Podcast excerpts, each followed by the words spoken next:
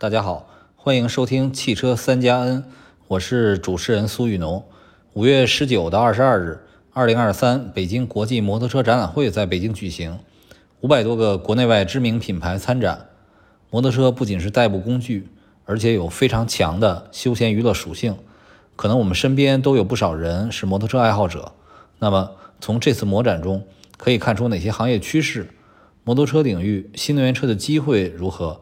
这次我们依然和工信部 ICDC 汽车智能产业研究院合作，邀请几位智库专家来聊聊摩托车。今天的节目嘉宾包括工信部 ICDC 汽车智能产业研究院常务副院长兼汽车智能服务联会秘书长张彤，智车 U 型品牌与战略副总裁、用户与产品规划院院长赵强，iMoto 摩托车 EQB 电动车实验室总编辑卢志玲。以及主持人环球汽车总编辑苏玉农。以下是本期节目内容。呃，我们今天的这个主题啊，呃，也是出出点圈啊，就是我们聊一聊呃摩托车，摩托车这个话题。为什么要聊这个话题呢？因为上一个周末啊，就是上周五六日，呃，二零二三年的北京国际摩托车展举行，一共呢有五百多辆展车参展。呃，世界各大展展商呢也是尽数出席。据说啊，这个观众也创造了新纪录。反正我有同事在里面看的时候说，感觉人气上跟这个上海车展差不了多太多。呃，这个是当时是在北京新国展举行的，十八号呃上上周五开幕当天呢，呃，北京还下着雨，有八万人冒雨来观展。呃，所以今天啊，这个就是这个热乎劲儿，我们就说一说啊，我们每。周的话题从汽车今天转到两轮，谈一谈摩托车的这个发展机遇。我们今天的这个我们在场的几位专家啊，也是我们今天不是哎一次连线的形式了啊，我们今天是我们四位呃嘉宾一起登场。我们依然是工信部 ICDC 汽车智能产业产业研究院智库专家成员们一起好来来交流。我也先介绍一下我们在场的几位嘉宾啊。呃，一个呢是我们的工信部 ICDC 汽车智能产业研究院常务副院长兼智能汽车智能服务联会秘书长张彤啊，张彤院长呢是我们的老朋友了啊，上周我们在直播的直播间也一起交流过。还有呢就是我们的工信部 ICDC 智能汽车智能产业研究院智库专家、智车 U 型品牌与战略副总裁、用户与产品规划院院长赵强啊，赵总欢迎你啊，Hello，大家好。呃，上周我们直播的时候介绍了一位呃斜杠青年，那赵总也是特别典型的斜杠青年啊，斜杠中年，斜杠中年啊。这个除了科技企业，中中老年，中老年咱就不骑摩托车了。除了科技企业的父母之外呢，据我所知啊，我们赵总的身份还有作家啊、赛车手以及这个美食家，所以这个我们以后应该请赵总多多来讲讲啊，你的这个精彩的生活。呃，然后还有我们的女嘉宾，就是我们的爱摩托摩托车 EQB 电动车实验室总编辑卢志玲卢老师啊，卢老师也是我们摩托车领域真正的这个专家啊，欢迎你，卢老师。哎，大家好。呃，那我们现在参加这次视频直播会。哎，谢谢谢谢谢谢。谢谢谢谢罗老师。呃，罗老师呢，这个今天参与我们的直播啊，这个一是给我们的整个的呃整整体的颜值增色，另外呢，在专业度上也给我们带来了很大的提升啊。这个刚才我也讲到了，我对于摩托车是真正的是一个外行啊，我只说从新闻热点的角度来来判断，我们来呃组织起发起这场直播，但是真正的还是要靠卢老师、我们的张院长、赵总啊，你们几位呢，呃，发表你们的真知灼见。所以呢，我们就先从这次摩托车展开始说起吧。就是呃，你们三位嘉宾都是不是都去了摩托车展呢？去了。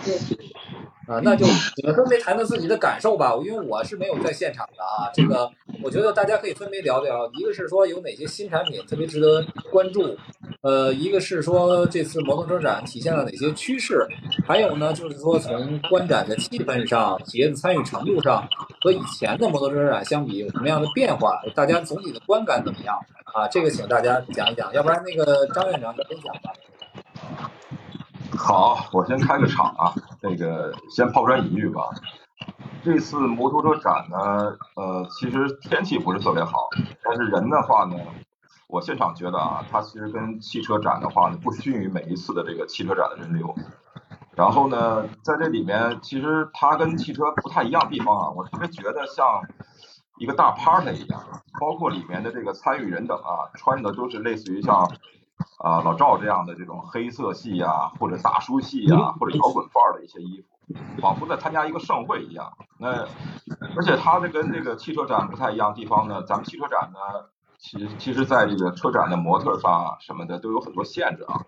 但是这次的摩托车展上呢，反而是我看有很多特别亮眼的一些这种车模啊，呃，他们映衬着这些新的产品啊，其实给这个整个车展呢增色不少。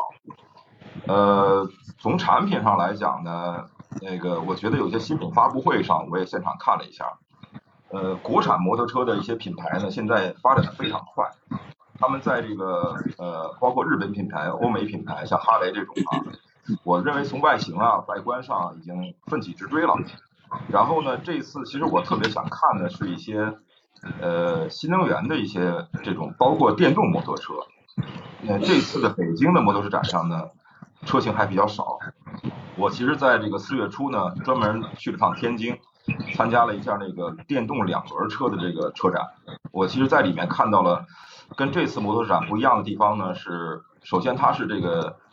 电动两轮车里面呢出现了很多细分品类，你比如说专门给这个外卖小哥所设计的 to B 的这种哎，它不像终端零售者销售，只针对这种快递公司啊、外卖公司啊做这种呃一些车型，而且这些车型从它的续航啊、使用上是专门针针对这些特定用户的。我总体上的观感呢，我觉得呃，就这次的摩托车展上，那个人流啊，包括它这个新品的发布的节奏啊，以及现在这个技术的迭代啊，都非常的快。呃，我先说说我跟这个摩托车这个事儿的一个关系啊。首先我自己呢也是一个汽车用户，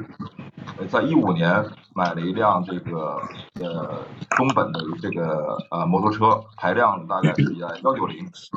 呃，现在呢，我对这个的兴趣从已经从个人爱好，呃，开始的融入到这个研究的领域，而且下一步呢，可能还会在工作领域上有更多的接触啊。现在慢慢的，这个电动两轮车的朋友呢也越来越多，因为在这个研究汽车智能化的时候啊，其实我发现呢，咱们现在所在国内面临的问题，在呃摩托车和电动两轮车上同样会遇到。那咱们中国现在的这个制造业大国的遥遥领先地位啊，所有生产的这种呃出行工具呢，我们在本地化的销纳，它毕竟是有限的，而且中国的产能从来就不是为中国自己所预备的，而是要向全球进行出口。上一次咱们的话题呢热度很高啊，出海这个话题，我相信呢下一步这个电动两轮啊，包括摩托车出海的话，它也是一个趋势，所以我们加大在这块的研究的话呢。用摩托车跟两轮车跟这个汽车做一些类比的话，从研究的角度来讲非常有意思，而且非常有共性。啊，从实践的角度来讲呢，我们可能还会有一些呃不一样的研究角度啊，帮助咱们现在一些两轮啊摩托车呢能更好的跟汽车相互融合，甚至于在出海这条道路上呢，大家相互取长补短。呃，我先介绍这些啊，听听其他两位怎么说。那赵强讲一讲吧。呃，抱歉，相较今天参与的嘉宾当中，我可能是离这个摩托车相对来说是最远的。那个，但是呢，我为什么去看这次摩托车这个这个车展？我呢是大学是学工业造型设计，所以对所有的造型工业设计类的交通工具，尤其这个比较。这个有意向去观察啊，所以这次主要是为了看这个造型各方面。所以这次呢，呃，总体观感看下来，呃，一个是出于本职的工作，包括我刚才讲的我私人的爱好；另外一个从产业的这个角度，我们知道刚才秘书长也讲了，我们我们将来要更多的去关注到这个产业将产业端去出海一些这种需求。大家知道，中国的现电动汽车出海的不不仅限电动汽车啊，所有的汽车行业当中出海的这种，呃呃，这个这个势头是非常旺的。呃，但是我们也知道，在尤其在东南亚国家，在这个历年以来，包括直到现在，都是摩托车是作为当地出行的一个主要的交通工具啊。呃，这个呃，从上两点呢，我去看这个今年的这个车展，看下来，第一个，呃，我觉得和汽车有相同甚至高度类似的一个一个一个态势，就是我们的汽车工业无论从品质、颜值啊，那么这个细分市场的这个研究各方面呢。已经完全可以和这个主流的啊这个摩托车厂进行全面的 battle 啊呃至少颜值方面我觉得没有任何可以输到的地方。呃今年我看到了，因为呃我后来我在这个结束之后我也看了一些相关的报道。我看到这个今年呢，在车展上四缸车的这种，呃，这个大排量的四缸车的这种这种像跟川崎的全 PK，我觉得已经有很多，包括金吉达呀，像春风啊，有很多车型都推出了很好看，又很够排面，但是性价比超高的这种车型。这是第一。第二点是说，呃，我们知道刚才我讲的说我们在。这个多少年前看到，在包括越南、泰国、缅甸、新这个这些东南亚国家，呃，摩托车是交通主要的交通工具。呃，但是呢，在前几年，中国的这个摩托车呢，曾经在若干年八九年前吧，这种这种时间段上，呃，以力帆为首的这种曾经是在和日本电动汽车在。这个三分天下，各自占据各自市场，但是最近呃若干些年呢，因为因为自己的品质问题呢，一而再在这个市场份额的逐渐，我听到一个很夸张数字，我不知道是真是假，从这个百分之九十五到百分之五这个落差，我不知道真假。呃，但是我相信这个，呃，我听到一些朋友去到东南亚的时候，也是表达这种想法，就是中国的摩托车现在的这个市场份额越来越萎缩。但是从今天我看这个车展，摩托车展的情况下，我自己的感觉也是觉得假以时日，还是非常有这种可能性的，能重新夺回自己的江山啊！所以这是我在会上看到的几两个这个这个呃这个基本的感受吧啊，李总。嗯，好，谢谢。然后。那接下来也请我们的卢志玲老师，呃，讲一讲你对这次摩托车展的一个观感是怎么样的？呃，大家好，因为这次北京摩展，我是作为一个业内的媒体去参加，因为这是属于我们那个行业疫情之后的第一个大展，所以大家其实非常的重视。还有一个呢，因为北京是我不知道，可能各位专家知不知道，其实北京对于中国摩托车来说，北京这个市场是非常具有代表性的，或者是一个特一个特殊的市场，非常活跃的一个市场。无论它的文化，它的市场的整个各个品牌的这个这种参与度是非常的广泛的一个市场，所以呢，整个行业对这个展会是非常的关注的。所以呢，作为这个二零二三年这个第一个展，其实这个展会，呃，大家我不知道您呃您几位在这个我们这个直播之前有没有看看相关我们这些业内媒体的报道？大家反一个字反馈就是太卷了。所以刚才您几位在提到这个海外的这个出海的问题，实际上，嗯，其实现在无论是电动两轮还是中国两轮，其实大家现在是相对来说，国内市场比国外市场更卷。这是我们从业内媒体的角度看，这是一个这样子，就是为什么东南亚市场其实宗申、重庆一番那些，他们曾经是叱咤风云的，是吧？比那些把日本那些基本上是把日本品牌打得落花流水的，但是后面从九十年代末以后，完全又被日本日本品牌收复了他们东南亚的市场，然后现在中国品牌又是其实因为现在中国制造。在在大幅的这个品质啊，在在各方面技术都有提升，所以呢，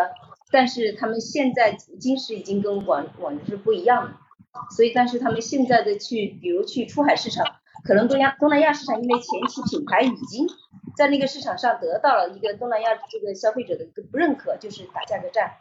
导致他们现在其实更多的在转战南美市场、欧美市场，他们利用更个性化的，就是对于今天他们在国内市场。同步的这些个性化的休闲产品去转到其他市场，比如非洲市场、东南美市场，还有一些欧美市场。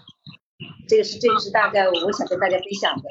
呃，至于这个北京摩尔展上的一些趋势，赵老师说到了一个四缸的问题，确实是，这次可能这个是也是一个整个车迷们关注的一个焦点，在展会之前就关注了，就是一个川崎和那个凯越两个品牌的四缸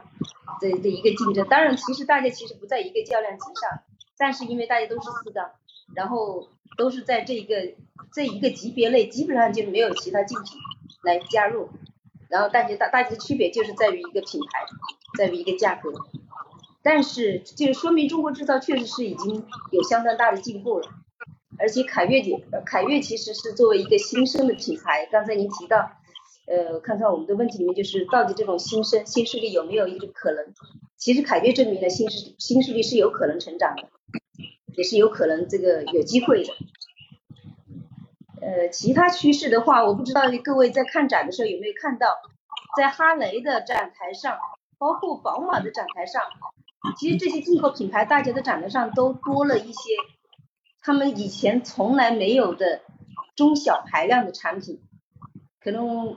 我们这块我不知道你们有，就是比如说像哈雷的展台上，他们以前他们最最小的排量是八八三，是七五零，但是这一次。他们在哈雷的展台上，他们展出的产品是有呃三五零，有四五零，那是这样的一个新品。那其实这个产品它实际上是钱江制造，工跟钱江合作的，就是钱江代工，但是由哈雷设计的，但是发动机用的就是钱江的发动机。就这这个这个是一个新的一些趋势与现象，我想跟大家分享的，大概是这样子一个。好的，卢老师，刚才其实，呃，您讲的这个卷啊，这个卷其实肯定是不只体现在摩托车行业，其实汽车行业也一样。我们的新能源技术虽然说非常的发达和先进，竞争也格外的激烈。这个上周发生长城举报比亚迪的这个事儿，其实就是卷的一个非常具体的体现。是是。在呃欧洲市场啊，买一辆新能源车提车半年甚至九个月，然后价格也很高，还照样有人买。但是在中国呢，这种情况就绝对不会出现。而中国呢，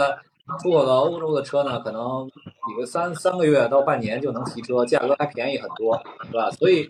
应该说这方面的竞争，无论是两轮还是四轮啊，这个呃竞争是非常激烈的啊。这是刚才您提到的。另外一个呢，就是你说到的这个，呃呃。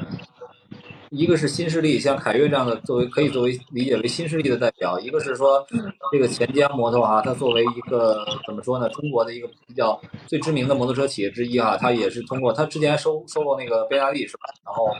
包括说合作呀等等等等，就是它机制相对来说比较比较比较灵活，也是更广泛的开拓这个。这个市场给给给中国的消费者也带来更多的选择啊，所以基于此啊，基于此，刚才包括张彤和赵强两位也提到了，就是说新能源啊、新的产品啊这方面问题，所以我们现在就就聊一聊这个这个话题啊，就是说，呃，其实，在汽车领域哈，这个趋势是非常明显的，比如说呃，电动啊取代燃油，呃，然后这个所有的车都向智能化去转型。但是在这个摩托车领域，就是，呃，当然除了这电动小踏板之之之外啊，我觉得特别是说就大排量的这种这种电动的车，比如它是适适合休闲娱乐这种品类的这种啊，呃，仿赛呀、街车呀什么这种啊，它是不是可能会将来会颠覆掉这个汽油的这个摩托车？这个有没有机遇？而它这个电动摩托车的这个发展问题又在什么地方啊？看看哪位专家可以回答一下。呃，我先说吧，那个接着刚才的话题说啊，就是说如果是在这种摩托车领域竞争啊，就是这以传祺为例哈，其实在发布会之前，呃，在车展之前的话呢，呃，业内的一些朋友预测它的这个售价，新品售价大概在八万块钱左右，啊，实际上它这个这次推出来这个价格呢，里边很多人产这个惊喜吧，应该是降了是。一万块钱左右，因为国内这个价格，尤其是市场竞争的话，其实也就造就了它原来这个定价上要更加的适合这个中国的消费群体和用户。那说到这种电动和新能源化的话呢，我先把这种分类啊，其实给大家稍微介绍一下啊。呃，我我觉得这个电呃汽车的分类其实已经非常清楚了，包括从 A 零零级到 B 级到 C 级车哈。但是在这个摩托车甚至两轮车里面呢，我发现大家的叫法呀非常的不一样。但是从这个国标上来讲，它目前有三种分法，一种呢叫电动自行车，整车质量呢应该在小于五十五公斤，呃。第二种的话呢是电动轻便摩托车，这个呢是大于五十五公斤。还有一种呢叫电动摩托车，也是要大于五十五公斤。第二个呢从车速的划分来讲呢，电动自行车小于二十公里每小时，电动轻便呢小于五十公里，电动摩托车呢大于五十公里。从这个电压来讲呢，电动自行车是小于四十八伏。啊，这个电动摩托车和这个轻便摩托车都没有这种限制。从功率来讲呢，这个区别比较细啊，就是小于四百瓦的是电动自行车，电动轻便小于四千瓦，电动摩托车大于四千瓦。然后呢，这个产品属性来讲呢，呃，第一种电动自行车它是属于这个非机动车，然后后两者呢都属于这个机动车。按照机动车来进行来管理。呃，其实在这个这三类国标之外吧，现在还有一种产品形态，就是叫就自行车，它现在有这个可以加这种电池啊，包括换了这个呃车轮的这个轮毂电机。那这种的话呢，有的是整车上出厂就已经具备了。我们这个业界呢，有的管它叫电动助力车啊，它其实属于自行车的一种。因为它是脚蹬的，而且是自行车的形态，这种的话，在北京呢，在推动这件事情，给它予以证明，然后有一个细分品类。严格上来讲，应该有四种。咱们现在所说的，呃，什么踏板车呀，包括这种分类上，在新能源领域呢，我觉得它还是，呃，叫法还是不一样的，而且它的这个参数也不太一样。呃，另外呢，就是说。这个像这种新能源车、电动车呢，包括我跟一些这个呃，就是两轮车的这种创始人在沟通过程当中呢，我发现他们对智能化的理解呢，还是很多人普遍停留在这个机车大屏的阶段。呃，包括咱们汽车上的一些像这个 OTA 的升级啊，以及这个呃，包括这种语音交互啊，这这方面的话，目前看呢。有一些品牌在着力做研究，但是这个数量非常少，而且还不是一个普遍的趋势。呃，就像为什么我们把这个放在一起来对比呢？我觉得总呃总体来讲呢，它应该属于在出行载具里面的每一个呃面对不同用户的一个细分品类，包括汽车。你看现在汽车，小鹏汽车都已经能做成飞行汽车了。那么咱们做这种这种汽车的这种业内人士的话呢，其实也应该看看，从出行的角度来讲，这种车它面对哪些市场、哪些用户，包括说汽车经销商是不是有可能在下一步把这种高频呃高值低频的这种汽车，在同样的一个销售场景之下呢，能够有更多的品类呢，呃，能够提供给他的这种。消费用户，我觉得这个是一个特别有意思的话题，而且在出法这件事情上呢，呃，刚才呃卢总也说了啊，其实竞争格局非常激烈。那么从东南亚来看呢，呃，新能源的这种两轮车呢，现在已经开始有政府补贴了。那么这会刺激一批的这个电动两轮车这个产业链，包括整车向这种海外市场去转移。但是这种转移的话，其实我我一直觉得啊，就是，呃，咱们从最早的加入世贸体系以后的车交易，再到这种零部件的交易，再到呃现在的这种受了呃欧美一些限制以后的这种对外贸易上，其实它的模式已经有了很大的变化，甚至于我们应该很深刻的去认识到这种变化对。每一个，不管你是在出行载具这个领域里面啊，你是在哪个品类上发力的这么一个造车企业啊，就是说，你比如说一辆汽车它有两万五千个零部件，呃，一个新能源车呢大概六七千个零部件。假如说我们一一辆这个摩托车啊，它有这个两三千个零部件的话，那么一辆这个电动的呃轻便摩托车或者我们叫这种两轮车啊，比如它有一两千个零部件，这种零部件往海外的转移，呃，有可能是我们为了适应全球市场做的一些重新的再分工，但是这种分工呢会面临一个临界点的问题，就比如说，如果说海外市场它已经在 SKU 上可能有百分之八九十都是可以通过引进啊进行本地化的生产，那这个时候对中国的这个市场以及对中国本地的这种生产制造来讲，它应该下一步怎么能够提前去把这种全球的这种呃战略格局啊也好，包括战略定位也好啊，能够有效的进行一些分工组合，甚至于做一些这个产业上的一些划分。所以我说出海这件事情上呢，是一个需要协同作战的一件事情。而如即使在汽车领域里面，我们看到的现象呢，说在很多大区，尤其海外大区啊，只它只是研究某一个国家自己这个国家保有量啊、销量啊、品牌的分析，而针对像这个欧盟体系的其他市场，可能是从顾客角度来讲呢，他们的研究偏少。但是作为我们整个的产业要往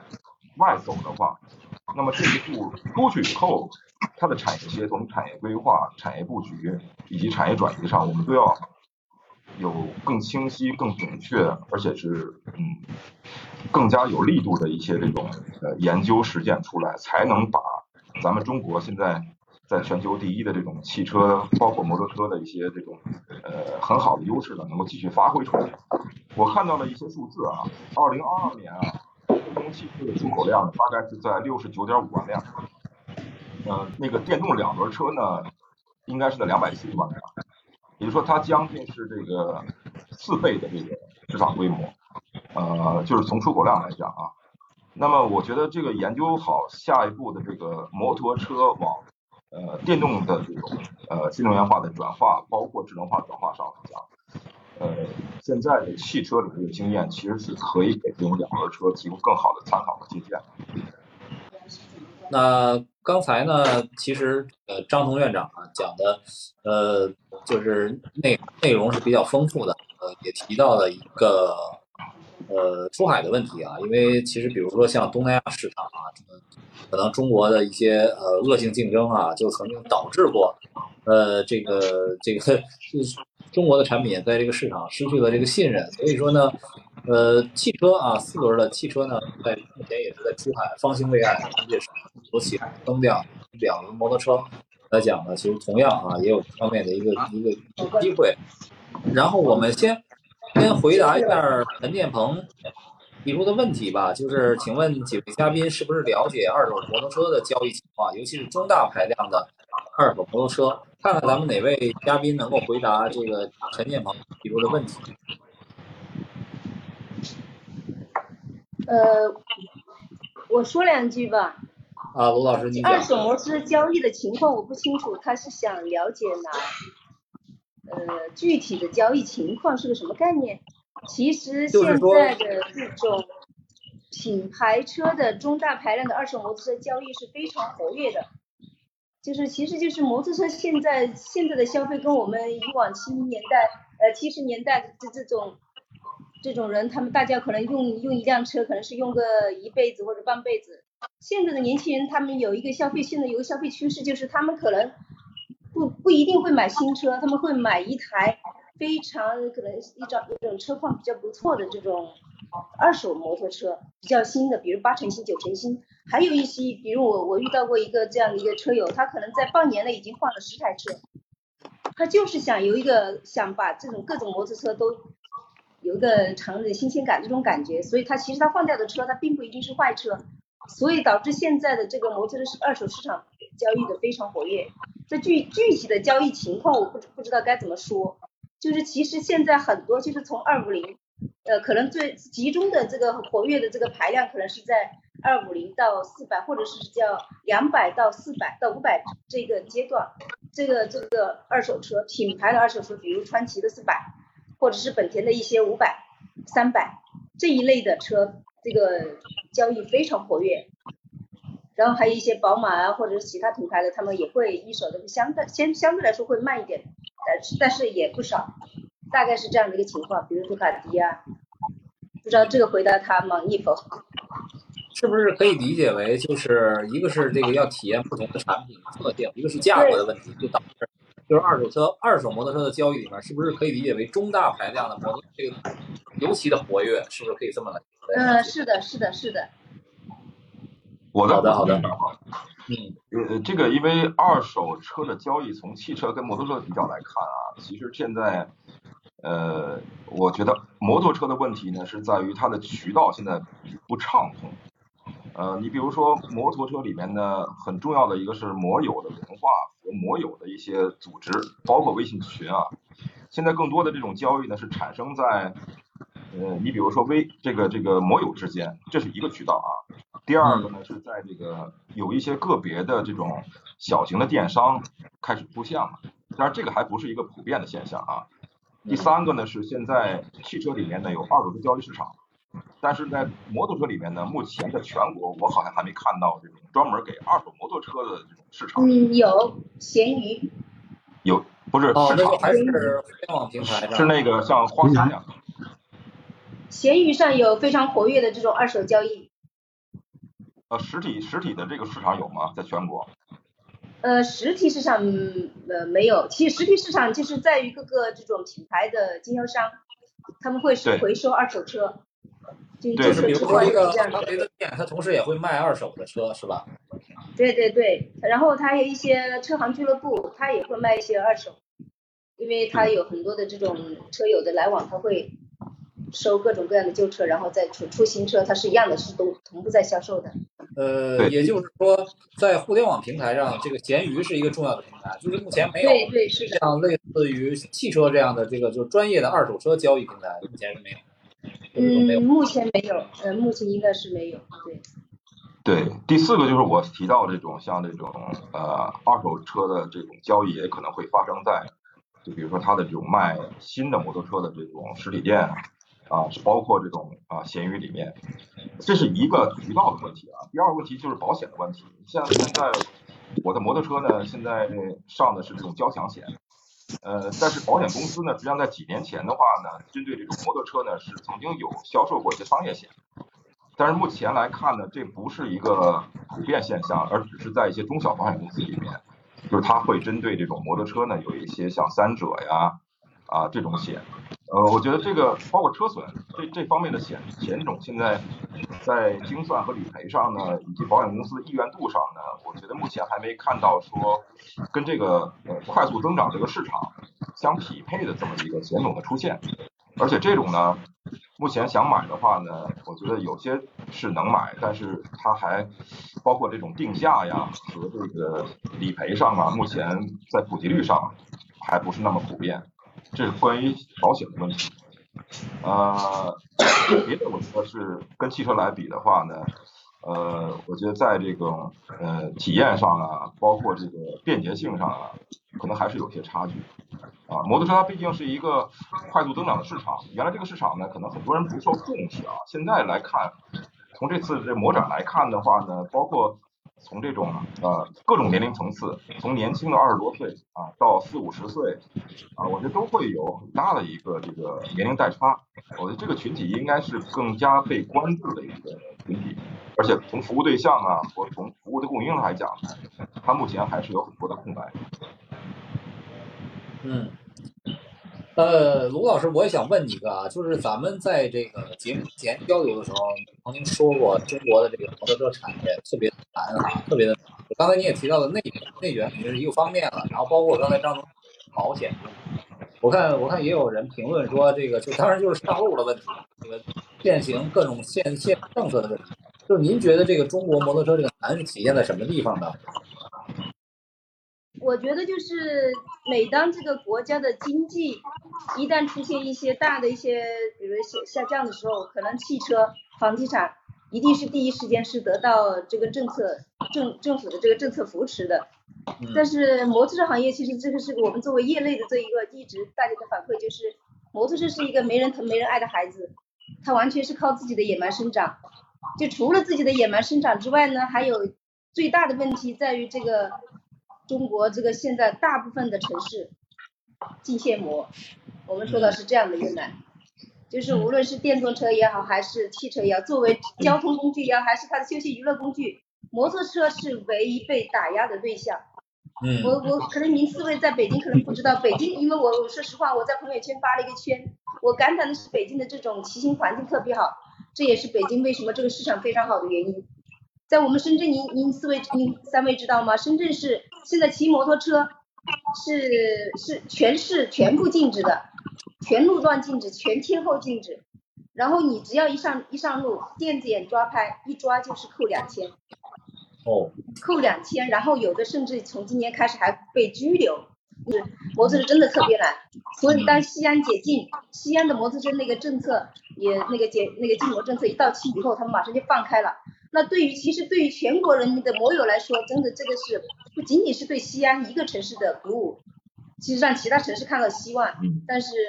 让我们很失望的是，西安并没有带动全国的这种各个城市的放开。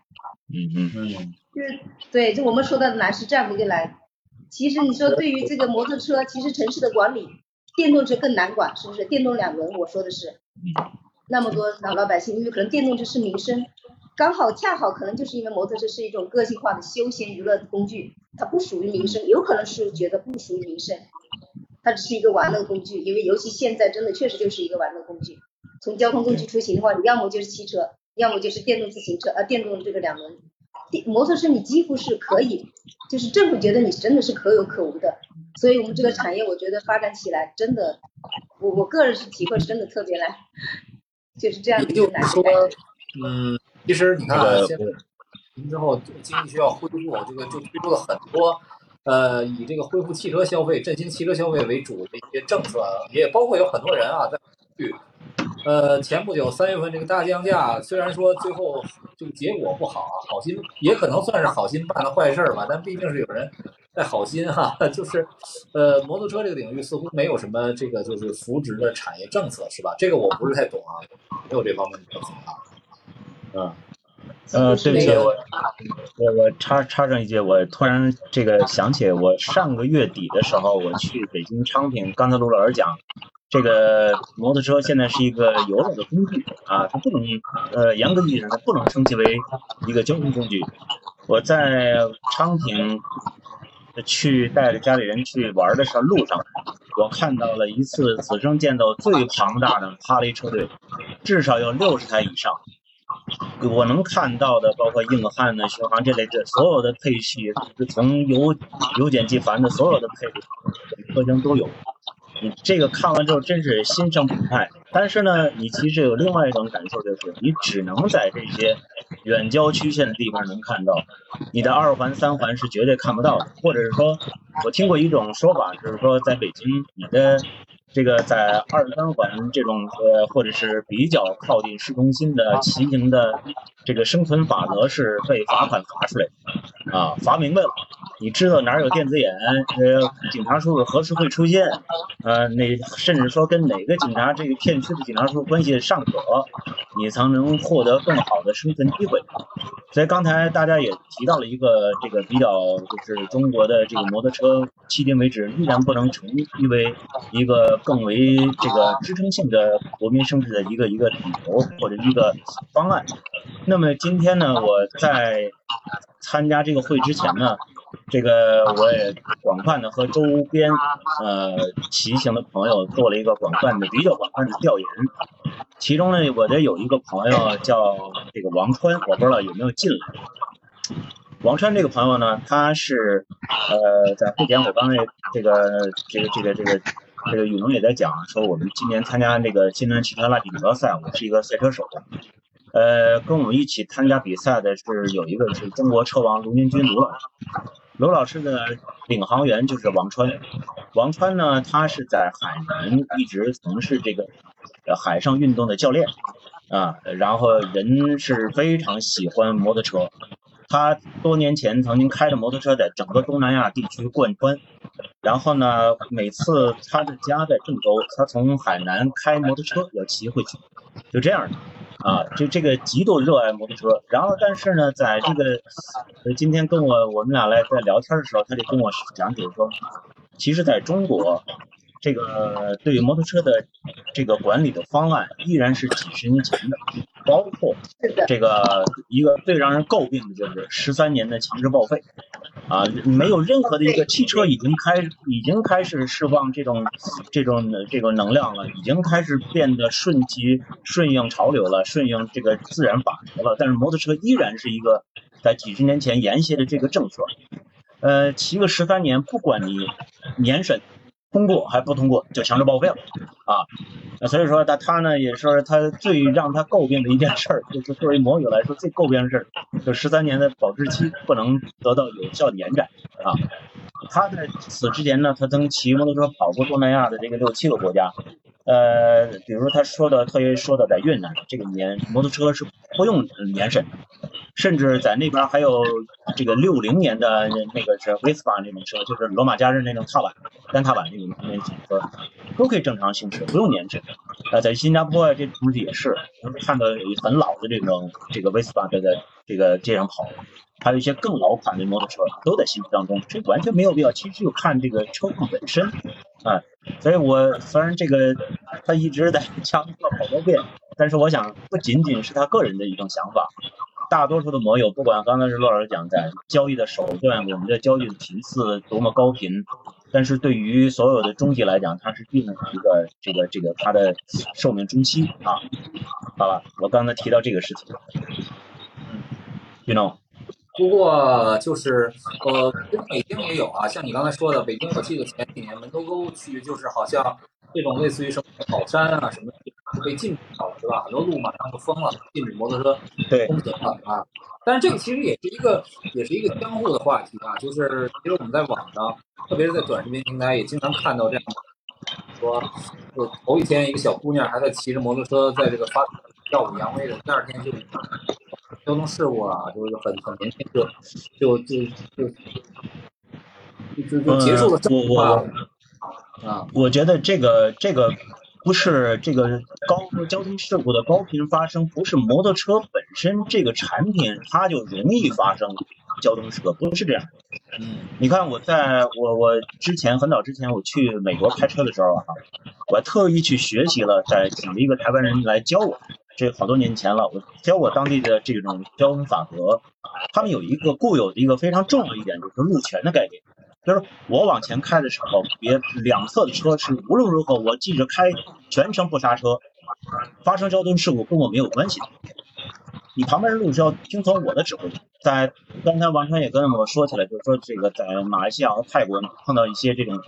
华裔的这种后代呢，就是讲就是跟了解说中国的大城市禁止摩托车，他们觉得特别神奇，他说这不然怎么出行呢？然后给的意见就感觉好像是因为是一个交通工具的这个这个这个不稳定性，但是他们那边也是遵从这个所谓的主路权的概念。我们不觉得，虽然我们并没有一定要否定说越南和柬埔寨就如何如何对我们中国的这个这个啊这个，我们不用讨论那些问题。但是这个路权的概念导致了在那边交通事故很大量的，并不是因为这个它的这个交通工具本身所引发的。其实赵老师，我想插一句是什么？实际上，这个跟路权都可以，暂时我还觉得不用谈路权。最关键是什么？是因为中国摩托车这么发展这么几十年，它其实，在摩托车的驾照，它其实是应该分等级的。比如我们在欧美，在台湾，他们都是分等级。包在日本，就是比如你是开二五零 cc 以下的，你是指比如在哪些道路上行驶？比如你开这个四百 cc 以上的，你可以上高速公路。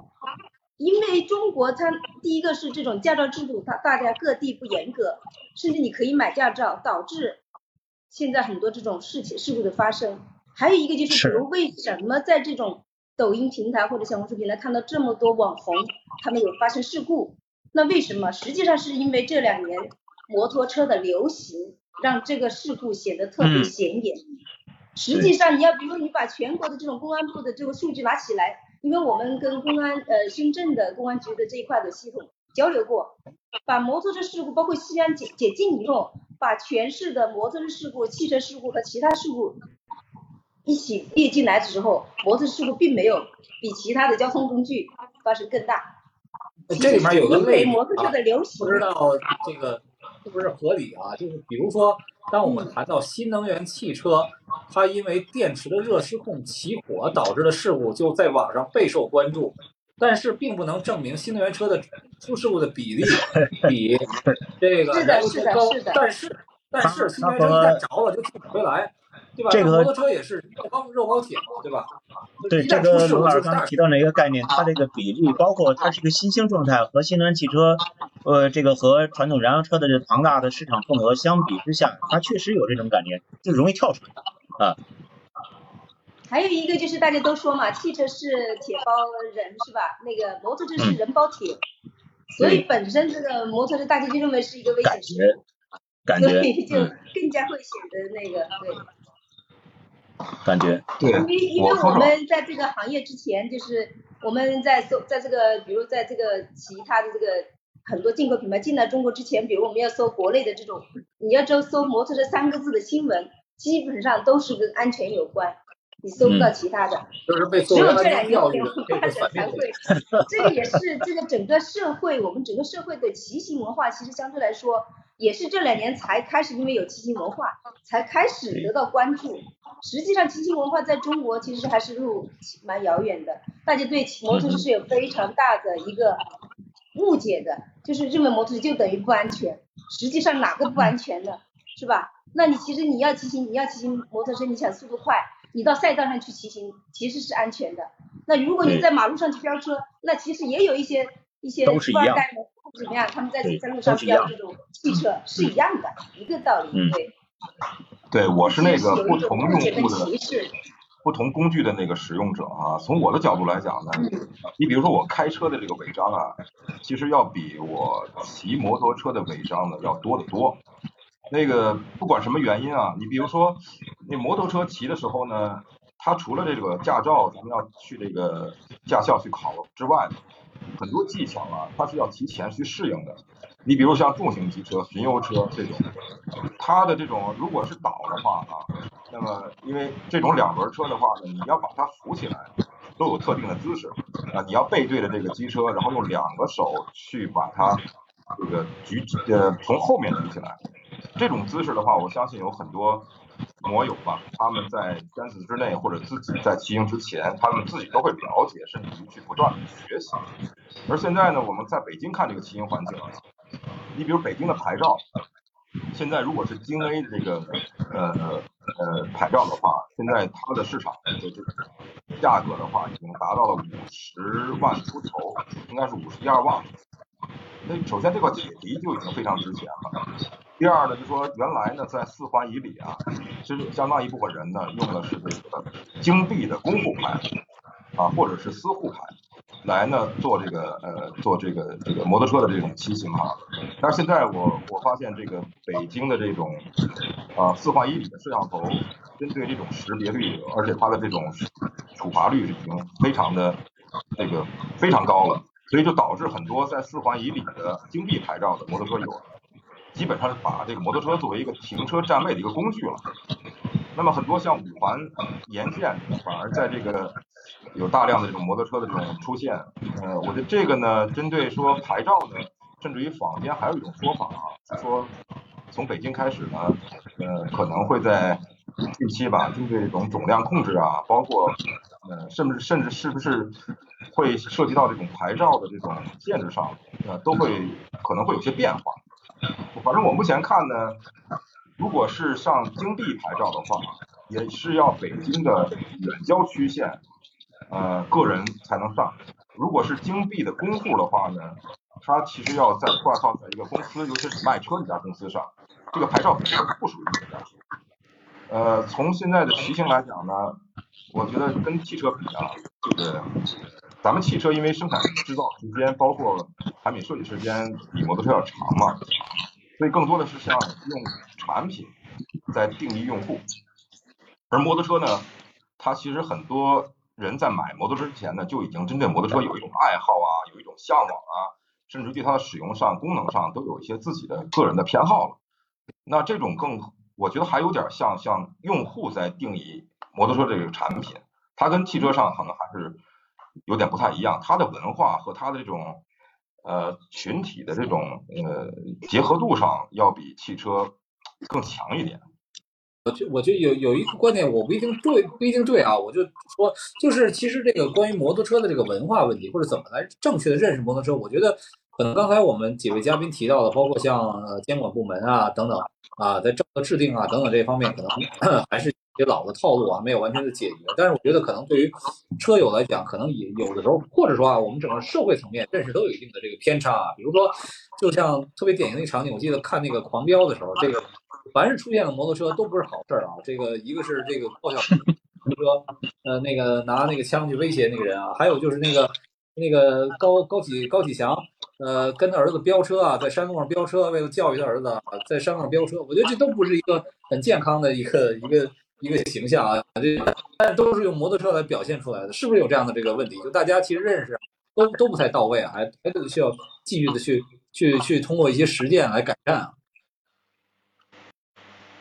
不过这因为这个最这两年这个抖音平台和这个小红书的出现，让年轻人越越多越来越多年轻人加入，导致对摩托车的认识应该是会更多样化和丰富化。嗯，就应该是没有以前那么顽固了，慢慢的在有一些改变，这是我看到的，对一些积极的信息。对，咱们最后再讨论一个问题，就是就是这个摩托车的这个创新点，尤其是中国的摩托车啊，就有没有换道超车的这个这个机会？就是无论是呃动力呃总动力总成上，还有包括它的定位上，包括刚才那个呃张彤院长你说的，其实是摩托车的分类，但是品类啊品类层面有没有创新？比如说在汽车，那像坦克对吧？就是长城的坦克，其实是这种品类创新，把这个越野车拿出来，呃从一个小众变成一个相对的这个大众和潮流，对吧？就这方面。我们摩托车领域有没有，就是特别是中国企业有没有这方面这个机会，或者说一个新的趋势呢？看看，呃，哪位嘉宾能够回答一下？呃，我先说吧，那个我先这个抛砖引玉啊，就是说这个创新的机会一定是有的，因为我作为一个用户和这个研究者来讲呢，我我我从无论是这个自己在使用和是旁观来讲呢，尤其是我还是一个汽车行业的一个从业者哈，我觉得。呃，摩托车呢，从这次摩展来看哈，它的这个性价比啊，在国产自主品牌里面，其实呃，刚才卢总也是提到了这个卷的问题，不论不但是价格卷，现在连这个车型啊，包括技术，包括产品的这种啊质量，我觉得都在跟这个原来我们认为的这种像哈雷啊。或者本田啊这种品牌的接近，当然这个差距呢在缩小过程当中啊，所以从这个性价比来讲呢，无疑是摩托车里面一个非常有竞争力的一个优势。第二个呢是说，我觉得它的机会呢在于说年轻人呢，他们对因为有了抖音啊，有各种快手的平台以后哈，他对这种呃就是基于摩托车文化所展示出来的这种兴趣爱好上呢，这个比重会逐渐加大。那么这种加大的会会说，就像咱们汽车一样，老说这个奔驰、宝马、奥迪，那你看年轻人现在买这个新能源车，他可能也不是首选，第一考虑是这几大原来这种啊传统品牌的这种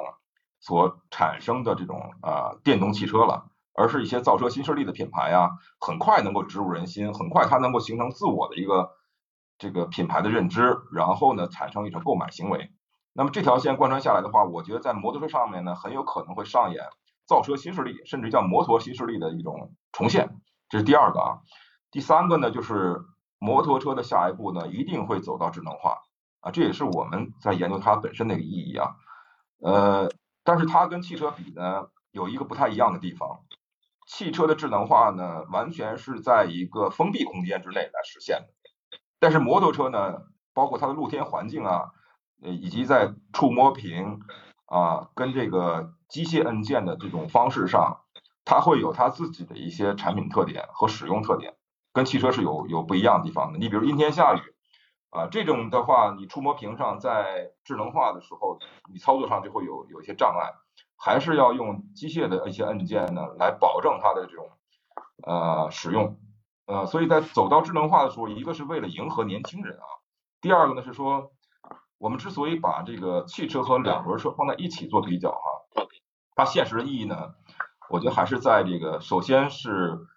各类的造车企业要活下来，这是第一要务。活下来的前提的话，你要有足够的这个市场占有量和足够覆盖的用户人群，满足了这点以上，那么你才能考虑说你的产品怎么在技术上、性价比上，包括质量上有更好的优势，甚至于直接到品牌上。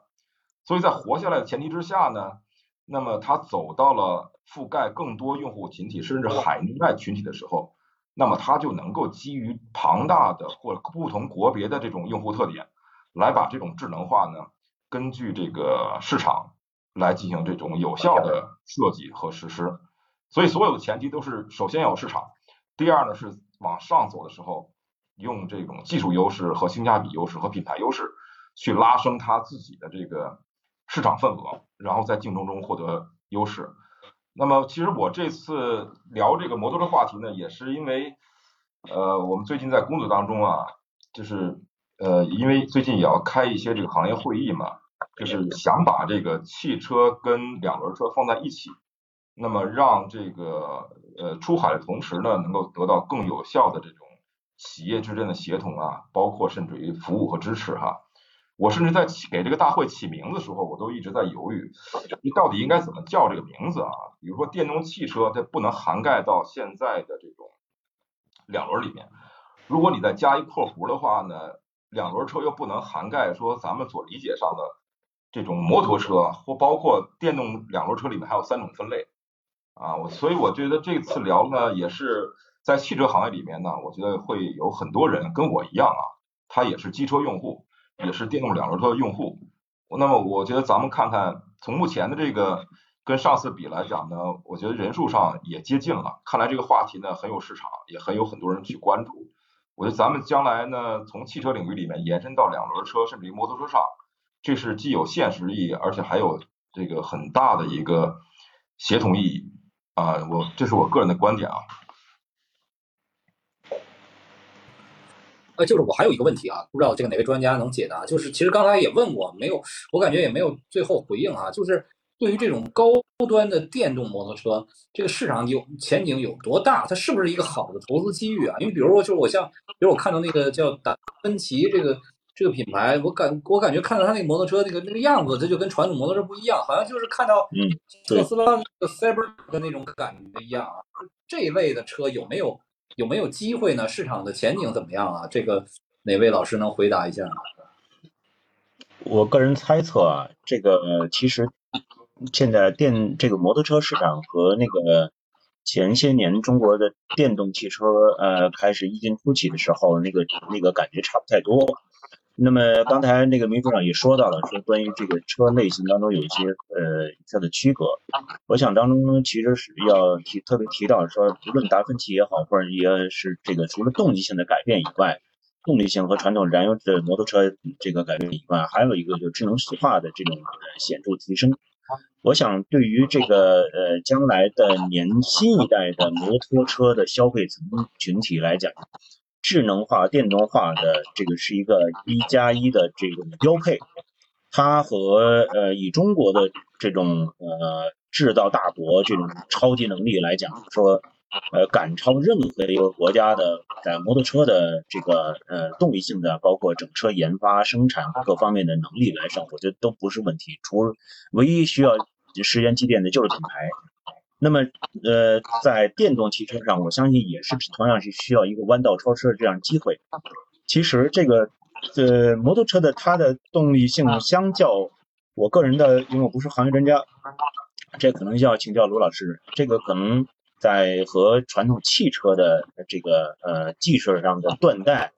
来讲，说不是那么的不可复制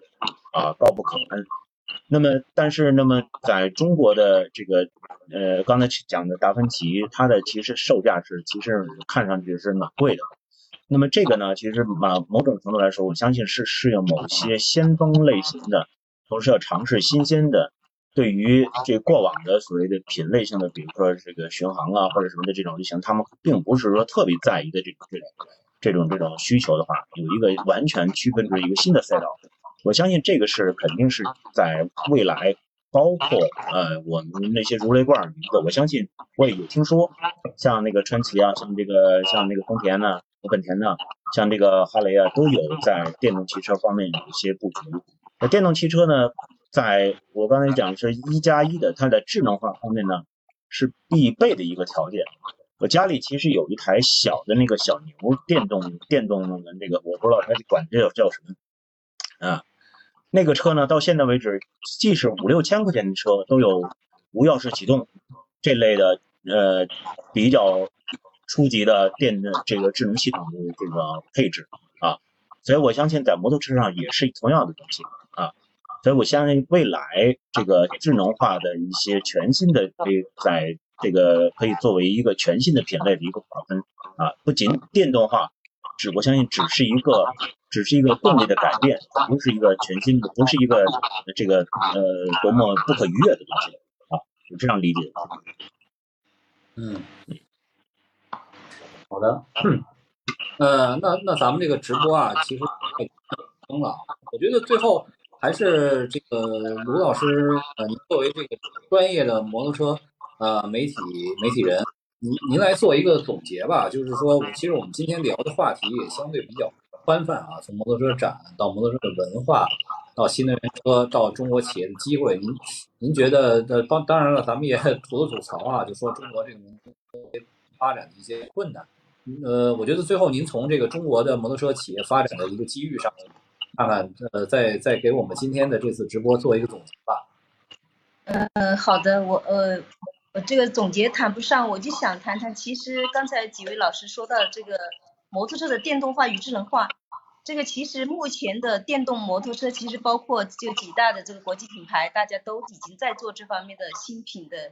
投放，但是他们没有投放到市场，但大家大大家都已经在研发，包括川崎、杜卡迪这些做跑车的，就大家关心的这种高性能的电摩这一块，其实大家都有在做，包括哈雷。但是包括哈雷，呃，大家应该知道有哈雷有个叫 LiveWire，它那个电那个高性能电摩，但是他们在投放市场以后，其实反馈并不好。这个我个人的理解是认为，摩托车作为一个，它其实是给人类带着这种自由与激情的这种一个一个一个机器吧，大机器大玩具吧，它其实跟汽车或者跟其他的交通工具真的不太一样，因为可能它因为它有一个一个一个操控的那种不一样的这种。体验吧，所以导致包括它的智能化，为什么达芬奇它一样的会，其实目前来说好像也是并不太理想。呃，为什么这些本田这些大家们他们没有那么快把电动个性能呃那个摩托车投入到市场？肯定是因为目前在燃油和电动化和智能化之间，目前燃油还是非常具有大的优势。这个这一块好像跟汽车确实是没办法去。同类确实有太大的差别，这是我认为的，所以这个可能是一句话两句话没办法说清楚的。嗯，对我大概是这样，但是未来这种因为智能化与这个电动化是肯定是已经走在路上了，但是市场到底哪一天会怎么样快速的普及？我个人觉得会跟汽车的速度一定会没那么快，摩托车确实有非常特殊的地方。对，嗯，好，谢谢谢谢卢老师啊，今天呃。各位嘉宾也都发表了各自的观点啊。其实，呃，我觉得啊，这个就是汽车和摩托车这个两个行业，虽然有交通工具都有交通工具的属性，但是实际上在中国应该还是说，呃，还是有有着不同的这个作用和价值。一方面啊，咱们中国的这些摩托车企业，这个包括钱江啊、春风啊这些企业，其实还是说，在这种无论是说啊这个产品的品质上啊，包括和国外先进技术的合作上，包括。这个价格的优势上啊，包括或者说呃，在出口啊等等这方面，其实还是都在快速的这个这个这个成长啊。当然也有很多行业机构预测，中国的摩托车这个市场还是有进一步发展的这个呃这个空间啊。我觉得这些都是积极因素。但是呢，呃，可能咱们也不能盲目的就是说汽车电动化了，摩托车就一定也要电动化啊。毕竟使用的场景可能还有鲜明的这个差异。我看这个咱们呃有一个刘唯一的朋友留言也是说啊，这个就是。呃，跟续航和动力不同的感受也也有关，可能这都是都是一些一些因素，所以可能也不是一个盲目的转变的过程，或者说